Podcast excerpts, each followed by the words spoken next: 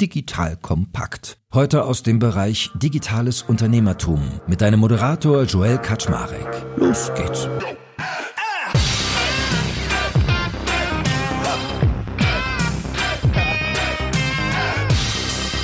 Hallo Leute, mein Name ist Jack Kaczmarek. Ich bin der Geschäftsführer von Digital Compact und heute wird besonders digital. Ich habe nämlich mit Coinbase, dessen Deutschlands Geschäftsführer, den lieben Sascha, die größte Online-Plattform zum Kaufen, Verkaufen, Übertragen und Speichern von Kryptowährungen heute am Start. Und mit dem lieben Sascha möchte ich mal darüber sprechen, was er eigentlich gerade für Hypothesen hat, so auf die Langzeitsicht betrachtet. Wie kann man denn eigentlich das Thema Krypto und Geldanlage in diesem Bereich Krypto-Portfolio aufbauen, befördern? Also wie kann ich dort die Annahme durch das Publikum, das er erreichen will, befördern? Was hat er eigentlich für Mittel und Wege? Und dann machen wir vielleicht auch mal so ein bisschen Aktualitätsbezug, gerade während wir aufnehmen, voll der nukleare Winter, Allzeit-Tief an der Börse. Gar nicht jetzt unbedingt selbst verschuldet, weil eigentlich Zahlen sehen eigentlich ganz gut aus, was ich so mitgekriegt habe. Da will ich mal verstehen, wie ist das Produkt eigentlich so gestrickt und was kann man aktuell tun, um dem aktuellen Markttrend ein Stück weit entgegenzuwirken. So, Sascha, that being said, moin moin, schön, dass du da bist. Hallo, grüß dich. Sag doch mal ganz kurz deinen Nachnamen. Wie spricht man den aus und wo kommt der her? Den habe ich mir jetzt mal ausgespart. genau, Ran, Ran Rangonwala, das ist indisch, also mein Vater kommt aus Indien, da kommt das her. Aber das ist ja dann irgendwie doppelt cool, wenn du mit Leuten darüber redest, so ja, du machst dieses Krypto-Zeug, und dann hast du noch einen indischen Nachnamen. Hast du da manchmal irgendwie, dass die Leute doppelt aufgeregt sind, weil das so ungewöhnlich ist?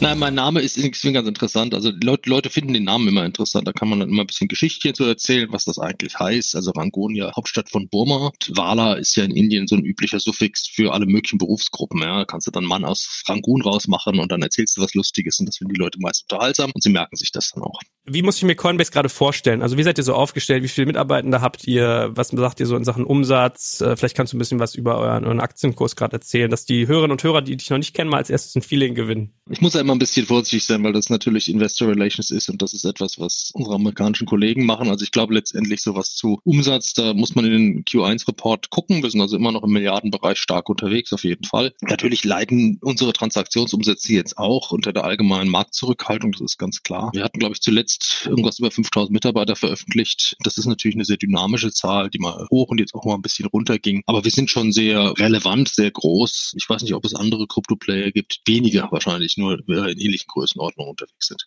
Ja, ich wollte gerade sagen, also eigentlich, wenn man äh, Krypto anfangen will zu traden, dann seid ihr so ein bisschen sowas wie Microsoft und Apple oder sowas, ne? Also Coinbase hat schon irgendwie geschafft, so als äh, einer der ersten Anlaufstationen zu werden. Und euch gibt's ja seit 2012. Wenn du jetzt mal so in die Retrospektive guckst, also wir wollen ja verstehen, wie man irgendwie Aufklärung macht für ein relativ komplexes Thema, was viele Leute noch abschreckt, weil also ich finde, Krypto ist immer noch ein bisschen zu reibungsintensiv, um jetzt, glaube ich, sofort ad hoc, dass meine Mutter das machen würde, die jetzt irgendwie schon jenseits der 60 ist, da aufspringt. Was würdest du mal so in der, in der Rückschau sagen, was waren so eure Erfolgsmeiler, dass ihr jetzt da seid, wo ihr seid? Was hat euch so groß und erfolgreich gemacht? Ich bin jetzt auch erst seit 2020 dabei, deswegen kann ich das jetzt nicht aus erster Hand alles berichten. Aber ich glaube, A, die frühe Geburt war sicherlich ein Vorteil. Zweitens letztendlich immer wieder das konsequente Ausrichten auf Sicherheit, Bedienbarkeit. Ich glaube, das sind immer noch unsere zwei Guiding Principles und sehr kluges Management, auch durch die verschiedenen Zyklen hinweg, dass man im Endeffekt relativ früh sich auch mit dem Thema Regulation auseinandergesetzt hat, äh, die ja in den frühen Jahren fast gar nicht da war, aber man hat sich ja auch relativ schnell dann in den USA, aber dann auch hier in Deutschland letztendlich äh, dem Thema Regulation gestellt. Das merkt man ja auch daran, dass wir jetzt hier als deutsche GmbH die erste Kryptoverwahrlizenz überhaupt bekommen haben. Also diese Art von den regulatorischen Rahmen adaptieren, auf der anderen Seite dann auch vielleicht versuchen, aktiv mitzugestalten. Ich glaube, das war sicherlich auch ein großes Erfolgsrezept. Wichtig wahrscheinlich auch dieser Fokus auf das Thema Sicherheit, wo wir einfach doch immer sehr, sehr stark waren, nie gehackt wurden. Das ist wirklich auch etwas, wo wir allergrößten Wert drauf legen, dass wir unseren Kunden eben Sicherheit bieten können. Jetzt kommt ein kleiner Werbespot.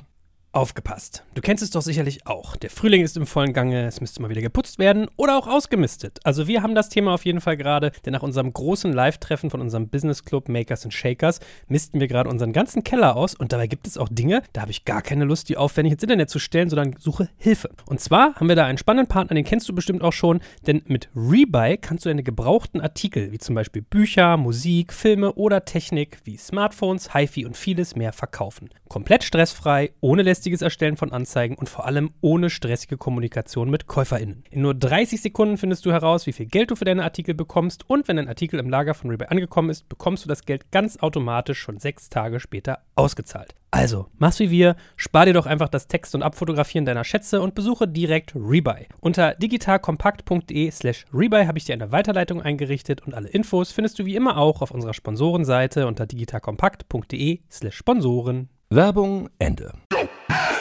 Und wenn wir jetzt gleich darüber sprechen, was ihr tun könnt, um das ganze Thema noch mehr in die breite Masse zu bringen, gib mir mal so ein Gefühl dafür, was kannst du denn als Deutschlandchef bei euch eigentlich steuern? Also was liegt überhaupt auf deinem Tisch? Weil gerade Amis haben ja manchmal so einen Stadthalter-Denke. Ich regiere aus äh, Washington, so nach dem Motto, und äh, in den Outskirts, da die dürfen dies und das und jenes nur entscheiden.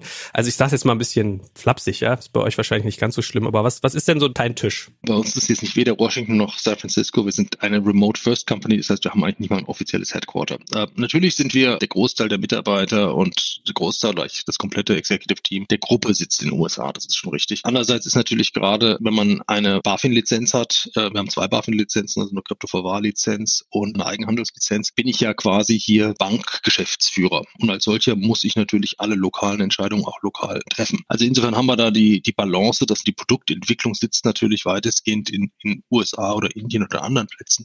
Aber wir gucken uns das natürlich ganz genau an, was wir letztendlich im deutschen Markt im rechtlichen Rahmen zulassen können, listen können. Und insofern hat man da schon sehr viel auch Verantwortung letztendlich, um sicherzustellen, dass was was immer wir den deutschen Kunden anbieten, auch im Rechtsrahmen korrekt ist. Und natürlich habe ich, muss ich sicherstellen, dass wir hier einen ordnungsgemäßen Betrieb fahren, also First, Second Line und so weiter und so fort.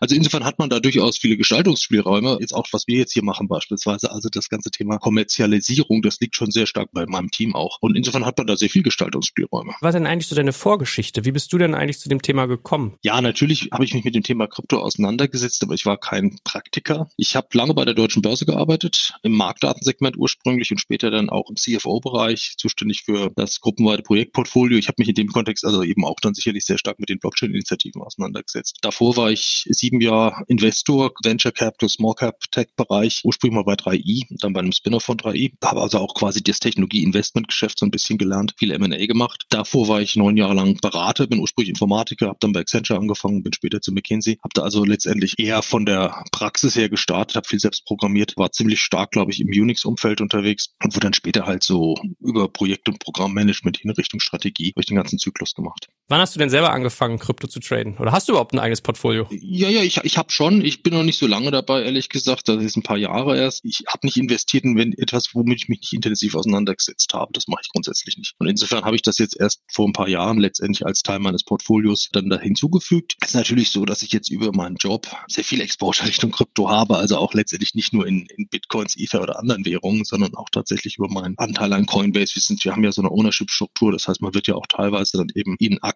kompensiert und insofern habe ich da durchaus jetzt Exposure.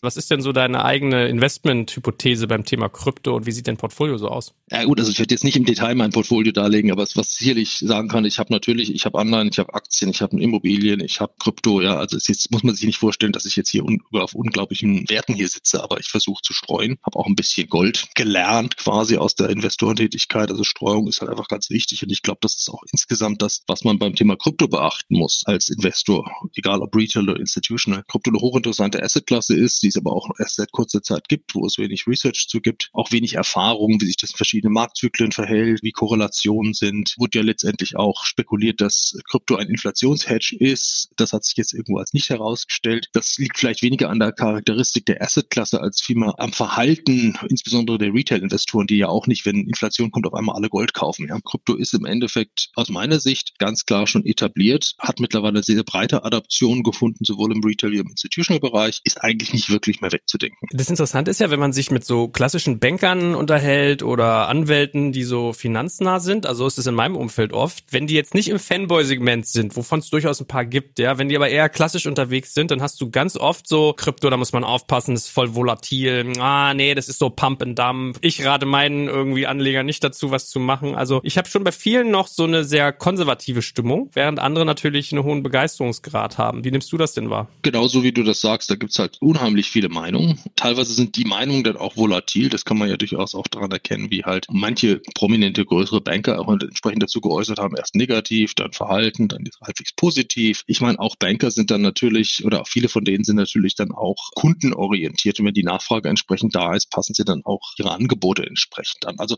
ich glaube, das sollte man weniger so agnostisch sehen und sagen, also ich bin jetzt hier tatsächlich sozusagen in der reinen Lehre, glaube ich das oder glaube ich das nicht. Ich glaube, man muss es einfach mal zur Kenntnis nehmen. Es ist mittlerweile eine etablierte Assetklasse, klar in der frühen Phase. Und man muss halt dann für sich selbst beurteilen, ob das sinnvoll in einem Portfolio reinpasst und mit welcher, mit welcher, mit welcher Gewichtung. Und ich sag mal so, eure Kerngröße ist ja, wie viel Liquidität auf der Plattform ist. Also das ist ja für euch irgendwie so ein ganz wichtiges Merkmal. Was sind denn eure Maßnahmen und eure Hypothesen, wie ihr das erhöhen könnt und vielleicht auch immer in die Breite bringen könnt? Gerade in einer Phase wie jetzt, wo alles irgendwie crasht und alle vorsichtig sind. Wir sind ja battle-hardened, also wir haben ja schon als Unternehmen schon verschiedene Krisen durchgestanden, auch Kryptowinter oder wie man die jetzt nennen mag. Und äh, was wir einfach machen, ist konsequent unser Produktportfolio zu erweitern. Da gibt's immer wieder Listen neue Assets, gibt neue Funktionalität. Ähm, das ver veröffentlichen wir auch immer wieder. Also da ist, sind wir weiterhin sehr, sehr aktiv. Also Verbreiterung des Offerings und sicherlich nach wie vor gezielte Ansprache von, von Investoren. Ein Neukundengeschäft auf sowohl der Insto als auch auf der Retail-Seite. Wir haben ja auch andere Offerings, die letztendlich Enabler sind letztendlich für Kryptogeschäfte, sodass letztendlich auf unserer Plattform hin etwas aufgebaut werden kann. Insofern, ich glaube, wir gehen einfach konsequent unseren Weg. Ist, glaube ich, auch vielleicht eine gute Chance, gerade in so einer schwierigen Industriephase, die Grundlagen zu legen für das spätere Wachstum.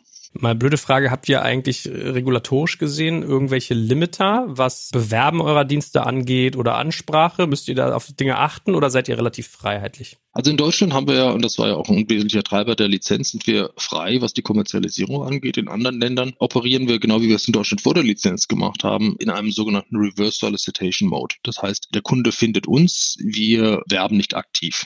Interessanter Gedanke, weil normalerweise ist ja das, was, also du musst ja irgendwie Druck in den Markt bringen und das beschäftigt ja ganz viele Unternehmen, wie du Leads erzeugst und dann irgendwie konvertierst. Habt ihr so ein bisschen den Faktor, dass ihr qua Größe jetzt schon so viel äh, organische Nachfrage erzeugt, dass das gut funktioniert? Wir haben sicherlich auch vor der Lizenz ein sehr schönes Book of Business in Deutschland gehabt und das gilt auch für andere europäische Länder. Also ich glaube, der Markenname Coinbase äh, ist grundsätzlich sehr positiv besetzt und Leute, die sich mit dem Thema Krypto auseinandersetzen, kennen Coinbase und unsere Werte, die wir halt durchaus auch aktiv leben, werden auch so wahrgenommen. Also letztendlich eben diese Benutzbarkeit, Sicherheit, Vertrauen. Das sind die Dinge, die letztendlich für die wir stehen. Dazu natürlich ein relativ breites Produktangebot in verschiedenen Dar Darreichungsformen. Dadurch, dass wir früh und immer im Markt waren, haben wir einen guten Brand Recognition. Sicherlich erstmal im engeren Krypto-Umfeld. Perspektivisch muss man natürlich schauen, dass so eine Brand wie Coinbase der Allgemeinheit weiter bekannt wird. Hilft doch vielleicht auch mal Menschen, die jetzt zuhören und sich noch nicht so tief damit auseinandergesetzt haben, zu verstehen, wo fangt ihr an, wo hört ihr auf? Weil es gibt ja beim Thema Krypto immer den einen Aspekt Verwahrung und dann gibt's ja Trading oder vielleicht auch damit etwas tun, wie zum Beispiel NFTs kaufen. Wo fangt ihr an, wo hört ihr auf? Ja, wir fangen eigentlich ganz vorne an. Also letztendlich, du kannst dich bei uns auf der Plattform als Retailer ganz normal registrieren. Dann durchläufst du einen ganz normalen bankähnlichen, also GWG-konformen KYC-Prozess, als Identifikation über Video oder Bankident-Verfahren oder wie das heißt. Dann kann man man letztendlich Euros auf eine sogenannte Fiat Wallet legen und von dann an kann man anfangen zu kaufen. Also ich kann mir dann Bitcoin, Ethereum oder andere Währungen. Ich kann die dann teilweise, soweit das halt möglich ist, staken. Das geht auch bei uns auf der Plattform. Wir haben auch einen NFT-Marktplatz, unhosted Wallet. Wir haben diverse Zusatzleistungen, die wir auch dazu bringen und das werden auch immer mehr. Also wir versuchen eben auch ganz bewusst das Thema Einsatz von Krypto jenseits des reinen Investment-Themas deutlich zu platzieren. Und da haben wir schon einiges im Angebot und da kommt auch bestimmt noch viel mehr.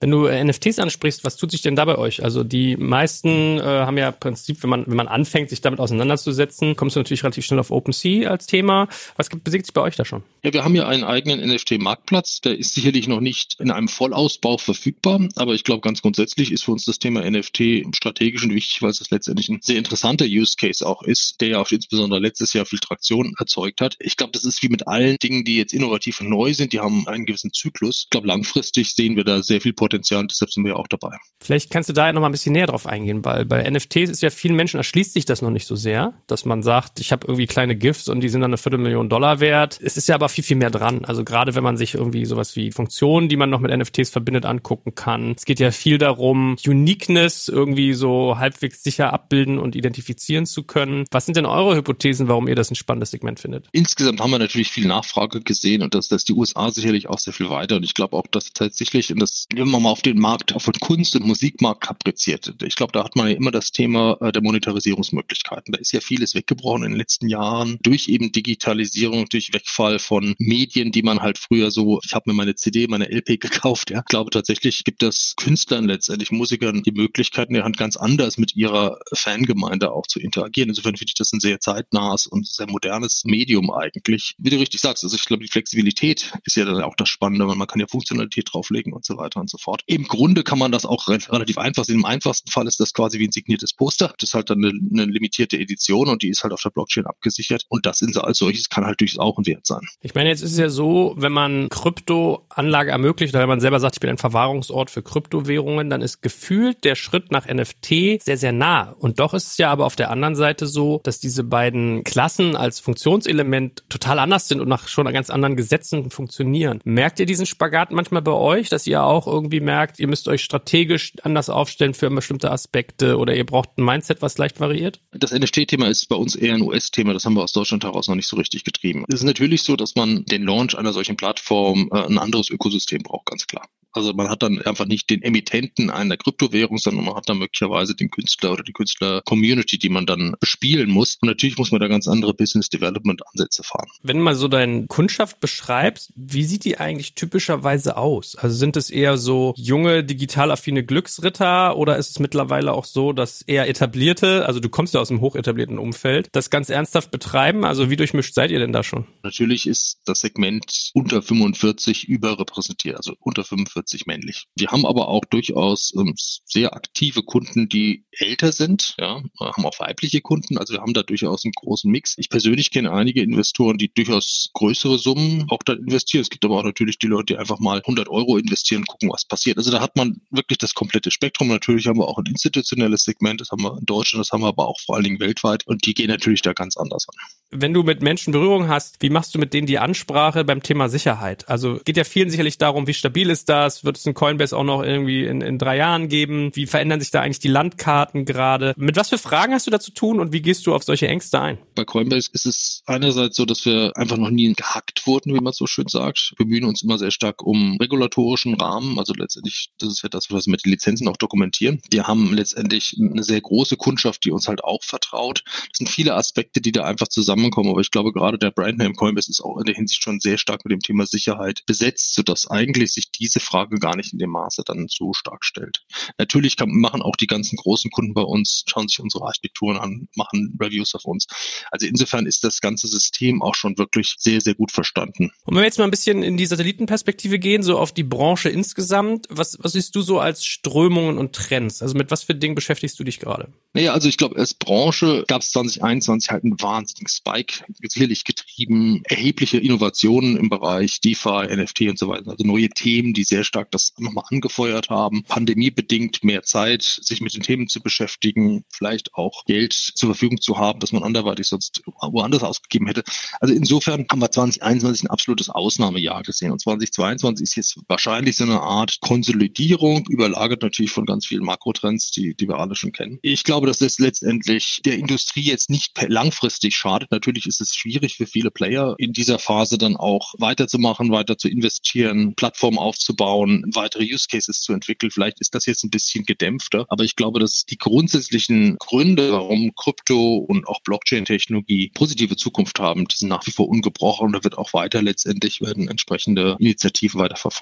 Also im Kern würde ich gleich sagen, ich würde dir zustimmen. Nevertheless ist ja so, as we speak habt ihr eigentlich gerade so ein Börsen-Allzeit-Tief und aber eigentlich ganz vielversprechende Zahlen. Und es gibt ja bestimmt äh, nicht gerade wenige Menschen, die jetzt sagen, ja, wie ich immer gepredigt habe, jetzt bricht das Kartenhaus zusammen. Was müssen denn deine Strategien gerade sein, um in so einem schlechten finanziellen Marktumfeld trotzdem den Glauben an ein sehr innovatives Anlageobjekt aufrechtzuerhalten? Müssen wir jetzt natürlich ein bisschen unterscheiden zwischen Coinbase der Aktie und Krypto dem Markt. Ne? Also ich meine, das Thema Coinbase Aktie kann ich nicht vertreten, das macht äh, sozusagen die Mutter. Ich glaube, ganz generell ist für, für das Thema Krypto als Markt ist nach wie vor hochrelevant, äh, weil wir im Endeffekt eine neue Assetklasse haben, die mit sehr vielen Möglichkeiten belegt ist, wo man sicherlich einerseits das Thema Krypto aus sich selbst heraus sehen muss und die ganzen Anwendungsfälle, die sich daraus ergeben, mehr oder weniger das Thema Währung. Und dann hat man die diversen Use Cases. Ein NFT ist ja eigentlich auch eine Art Anwendungsfall, wo ich ja Assets, die nicht unbedingt auf einer Blockchain liegen, verbinde mit dem Eigentumsmanagement auf einer Blockchain. Und das ist ja letztendlich unheimlich breit, das ganze Thema. Da kann man ja alles Mögliche drunter fassen. Da kann ich irgendwann alle möglichen meine persönlichen Daten drunter fassen und die irgendwie handelbar machen. Also da kann ich ganz viele Dinge drin sehen. Finde ich auch hochgradig spannend, darüber sich Gedanken zu machen. Wir wissen nicht, wo das alles hinsteuert. Ist, was ich eigentlich spannend finde am Krypto-Thema, ist natürlich, dass es in unterschiedlichen Regionen der Welt unterschiedliche Use Cases gibt. Es gibt ja einige Länder, die letztendlich das entweder schon als offizielle Ersatzwährung haben oder wo das letztendlich in einzelnen Segmenten Währung benutzt wird. Dann haben wir einfach sowas wie Innovationsenabling im Bereich NFTs. DeFi hat man solche Dinge wie letztendlich massive Automatisierung einer hochintermediierten Finanzwelt. Das sind wir ganz, ganz am Anfang von den Potenzialen, die es da noch gibt. Was mich ja irgendwie bei Bitcoin und Co. immer so ein bisschen irritiert, ist ja eigentlich, dass sie ja so ein Stück weit zweckentfremdet werden. Also eigentlich, wenn man sich eine virtuelle Währung anschaut, ist der Sinn einer Währung, dass sie gehandelt wird und nicht wie ein Wertobjekt genutzt. Mittlerweile verschiebt sich das ja teilweise aber, dass es irgendwie auch manchmal was dazwischen ist. Also gerade durch das ganze Thema NFT, du hast ja auch gesagt, es ist ein bisschen wie Gold, ja. Also manche Leute legen in Gold an, manche in Krypto. Wie nimmst du das wahr? Also wenn du mal so auf eure Userbase auch schaust, wie ist so dieses Verhältnis von ich betrachte das als ein Anlageobjekt versus ich betrachte betrachte es als eine Währung? Kommt sehr, sehr stark darauf an, in welchem Umfeld ich da jetzt unterwegs bin. Also ich kann mir vorstellen, dass es in gewissen Ländern einfach als Ersatzwährung im alltäglichen Bereich eine höhere Rolle spielt als vielleicht bei uns, wo wir ja auf der Währungsseite kein echtes Problem haben. Ja. Das heißt, insofern hat man da einfach verschiedene Anwendungsfälle, die je nach Situation eigentlich unterschiedlich sind. Ich glaube halt nur letztendlich, das ist ja das Schöne dabei, das entzieht sich ja quasi manchmal auch der klassischen Schublade. Da reiben sich ja auch so viele dran, weil man es nicht einfach sagen kann, das ist halt das und nur das und dann kommt das in die Schublade rein, sondern das ist ja eigentlich ein Katalysator für viel viel auch menschliche Kreativität. Und ich fand immer Phasen interessant. Und die erlebt man so alle 10, 20 Jahre, im, gerade im Technologieumfeld, wo man auch mal volkswirtschaftliche Modelle nochmal hinterfragt. Vor 20 Jahren, als ich da als Investor angefangen habe, ein paar 20 Jahren, da waren Marktplätze absolut en vogue. Jeder wollte Marktplatz sein. Für jede Industrie, für jedes Kleinteil. Alle wollen so Marktplätze sein.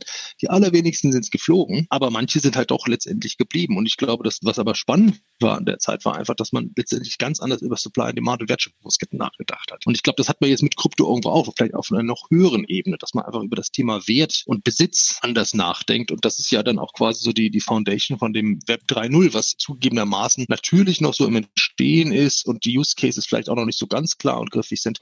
Aber ich glaube, dass das ganze Thema Eigentum als solches technisch anders behandeln kann, ohne Intermediär, sondern über die Blockchain quasi sicher ohne zentralen Operator abbilden kann. Das ist schon eine sehr, sehr spannende Basistechnologie, wenn man so möchte. Wie ist denn eigentlich so die politische Richtung mittlerweile aufgestellt? Passiert mehr Regulierung? Hat die Politik verstanden, was sich da tut und versucht mehr Zugriff drauf zu kriegen oder hat man noch Angst und versucht mehr Sicherheit zu erzeugen? Wie ist so insgesamt die politische Strömung? Also wenn ich mir Europa angucke, haben wir natürlich mit dem Thema Mika zeichnet sich ein europäischer Rahmen ab, was ja grundsätzlich sehr, sehr positiv ist, dass man letztendlich Europa als Gesamtmarkt sehen kann. Investitionssicherheit erzeugt, aber auch Konsumentensicherheit erzeugt und letztendlich die Voraussetzung dafür schafft, dass es hier eine sehr prosperierende Kryptoökonomie geben kann. Also sehr, sehr positiv. In der Schweiz haben wir auch schon entsprechende Regimes. In UK zeichnet sich das auch ab. Das heißt, man hat in Europa ehrlich gesagt schon relativ große Schritte gemacht, einen Rahmen zu schaffen, dass Krypto bewirtschaftet werden kann und sich entwickeln kann. Ich bin jetzt nicht so tief drin, was jetzt woanders in der Welt passiert. USA hat da ja so Einzelansätze, aber ich glaube, kann ich wenig zu sagen. Klar, grundsätzlich glaube ich, aber Europa ist auf einem sehr guten Weg. Na gut, also ich fand das irgendwie einen sehr schönen kompakten Ritt einmal durch die Szene durch von jemandem, der da echt tief drin ist. Und mich würde jetzt natürlich abschließend noch interessieren, was sind so deine Hypothesen? Du hast gesagt, seit 2020 bist du da, also jetzt äh, zweieinhalb Jahre. Was wird dich die nächsten zweieinhalb Jahre ganz wesentlich beschäftigen?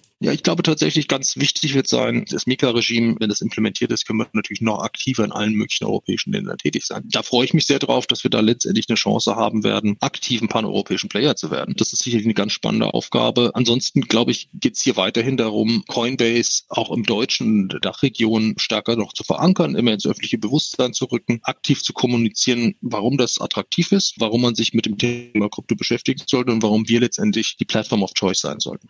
Also, Sascha, es hat mir viel Spaß gemacht. Wie gesagt, mal so eine Innenperspektive ist ja echt eher ganz erfrischend, wenn man selber immer so mit sich nur mit den Fanboys irgendwie unterhält. Und du hast ja da einen hohen Verantwortungsgrad, dich damit auseinanderzusetzen. Keep me posted. Vielleicht halten wir uns mal regelmäßig auf dem Laufenden und wiederholen das nochmal. Aber für den Moment auf einmal vielen Dank und bleibt gesund. Vielen Dank ebenfalls. Danke fürs Zuhören beim Digital Kompakt Podcast. Du merkst, hier ziehst du massig Wissen für dich und dein Unternehmen heraus. Wenn du mit uns noch erfolgreicher werden möchtest, abonniere uns auf den gängigen Podcast-Plattformen. Und hey, je größer wir werden, desto mehr Menschen können wir helfen. Also erzähl doch auch deinen Kolleginnen und Kollegen von uns. Bis zum nächsten Mal.